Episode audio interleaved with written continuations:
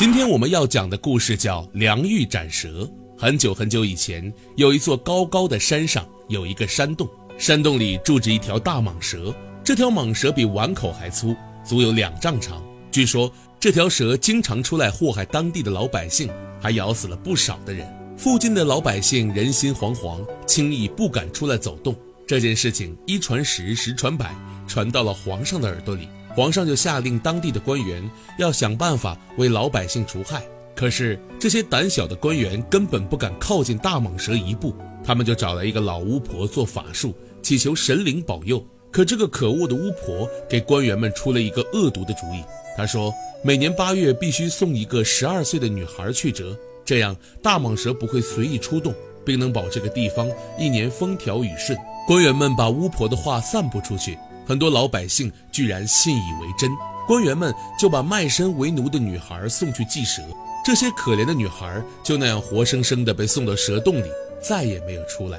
人们只要谈到那些女孩，都会伤心落泪。有女孩的人家更是提心吊胆，生怕自家的孩子有一天也会被送去。有一天晚上，有个叫秦良玉的女孩听到父亲和母亲正在谈论此事。母亲一脸愁容，父亲唉声叹气，梁玉就有了要杀死大蛇的想法。李记虽是个女女孩，父亲却一直疼爱她。她从小喜欢舞枪弄棒，练就了一身硬功夫。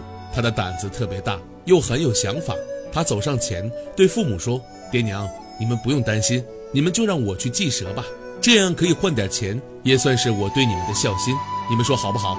他的父母听到这话，吓得浑身发抖。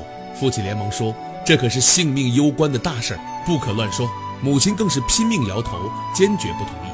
但是梁玉已经下定了决心。第二天一早，他趁父母熟睡的时候，悄悄溜出家门，跑到官府里说明自己的想法。官府的差役们正在为没有找到孩子而发愁呢。看到这样一个小女孩送上门来，他们赶忙向县老爷汇报。县老爷听说有这样一个女孩子，也很好奇，亲自出来接待李记。他坐在县衙正中的椅子上，问梁玉：“你为什么自愿去祭蛇呢？”梁玉说：“我要为民除害。”他的声音特别响亮。你区区一个小女孩，不能斗得过这么大的蟒蛇。谢老爷不敢相信李记的话。梁玉说：“我从小练习武艺，从来不相信什么妖魔鬼怪。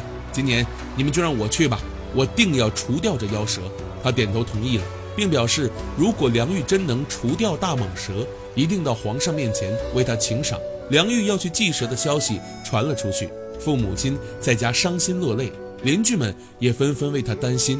可是梁玉顾不了这些，他练武练得更勤快了，还不停地训练。祭祀的那一天终于来了，梁玉亲自动手做了送给大蛇点心，两个碗大的糯米团子，外面涂上一层厚厚的蜂蜜，里面包着几块香香的腊肉。他带上自己锋利的长枪，辞别父母，来到了蛇洞前。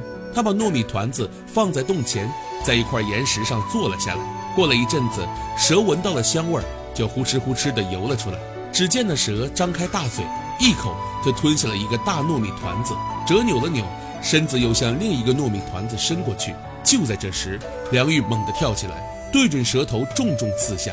大蛇疼得要命，转头向梁玉扑来。梁玉侧身一躲。反手一手回马枪，再次刺穿蛇腹，蛇疼痛难忍，想退回洞内。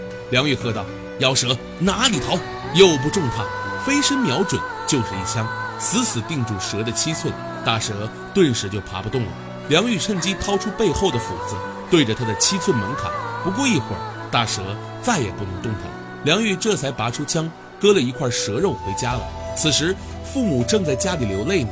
以为再也见不到自己心爱的女儿了。当他们看见梁玉带着蛇肉出现在眼前时，半天才回过神来。一家人十分高兴，听说梁玉除掉了大蟒蛇，百姓都欢呼起来。